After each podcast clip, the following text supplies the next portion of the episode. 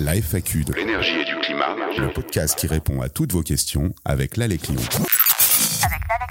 Aujourd'hui, une question brûlante posée par Yvette. Comment réduire les bruits gênants des voisins qui donnent l'impression de passer leur temps à déménager?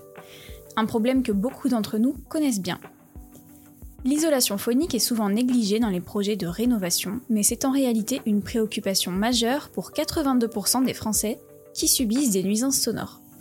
Avant de plonger dans les solutions, commençons par clarifier quelques termes. D'abord, qu'est-ce qui différencie le phonique de l'acoustique? L'isolation phonique concerne la réduction des bruits extérieurs, tandis que la correction acoustique se penche sur le traitement du son à l'intérieur d'un espace.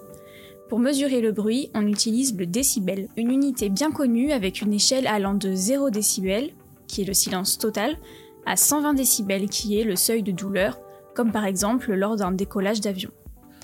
Maintenant, distinguons les bruits aériens des bruits solidiens. Les premiers sont des vibrations de l'air, telles que les voix ou le passage d'une voiture, tandis que les seconds, ce sont des bruits d'impact qui font bouger la structure, comme par exemple un jouet qui va tomber à l'étage au-dessus.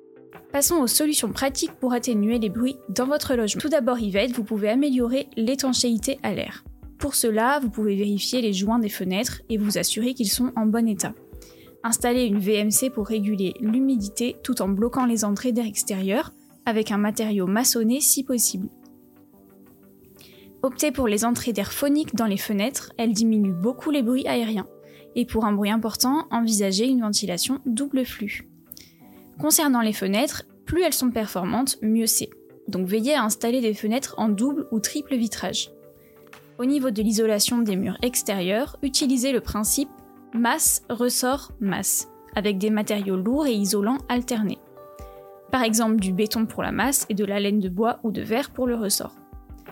Assurez la continuité entre les couches et privilégiez la masse. Concernant enfin l'isolation acoustique des cloisons intérieures, plusieurs solutions s'offrent à vous. Vous pouvez renforcer l'isolation en fixant une deuxième plaque de plâtre de chaque côté de la cloison, ajoutée à celle déjà en place.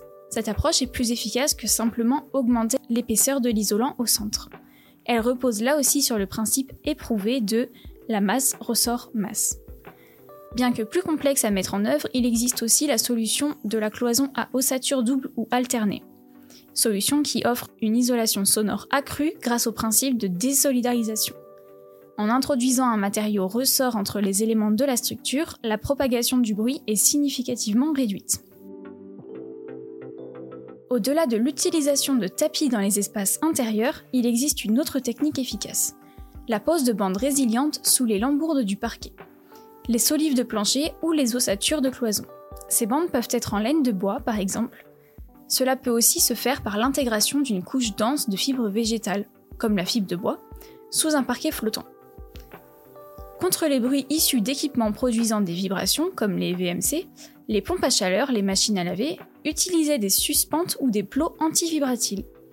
Ces dispositifs sont également adaptés à la création de faux plafonds, dans lesquels l'intégration d'un ressort renforce l'efficacité globale du système d'isolation acoustique. Voilà Yvette, vous avez maintenant les informations pratiques pour rendre votre espace de vie plus paisible. En effet, l'isolation phonique est une étape importante dans la création d'un environnement confortable chez soi. Et lorsqu'on est en pleine rénovation de son logement, c'est un point important à ne pas négliger. Et bien sûr, pour entrer plus en détail sur ces questions techniques, n'hésitez pas à contacter votre espace conseil France Rénov. Merci d'avoir écouté ce podcast, à bientôt pour un nouvel épisode de la FAQ de l'énergie et du climat. Nous espérons vous avoir apporté une réponse claire qui vous aidera dans vos choix. Si vous aussi vous avez une question énergie-climat, rendez-vous sur alec-lyon.org, membre du réseau France Rénov. Nos conseillers vous informent, vous orientent, vous conseillent et vous accompagnent.